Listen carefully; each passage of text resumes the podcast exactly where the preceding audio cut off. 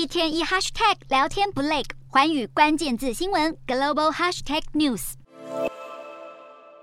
商用笔电大厂惠普主打上门收送服务，要让消费者不担心电脑在使用过程中衰落。然而，随着消费景气断崖式下滑，让惠普也加入科技裁员潮。二十二号，惠普宣布，未来三年将裁员四千到六千人。在其全球人力占比上看，百分之十，其中有六成的人员削减将在二零二三年度展开，到二零二五年度结束，届时可以年省超过四百四十亿台币。而惠普同时公布明年财测，却是获利和现金流双双低于预期，并且警告个人电脑 PC 需求严重下滑的情况，预计延续到明年，也冲击公司获利。另一方面，身为 CPU 霸主的英特尔，今年股价累跌超过四成五，也认了外在大环境对于整个产业造成广泛影响。分析指出，超微 AMD 的晶片表现优于预期，将使得英特尔痛失资料中心的市占率。而在历经难熬的二零二二年后，未来两年可能又特别艰辛。英特尔伺服器晶片业务在二零二四年前成长都可能减速。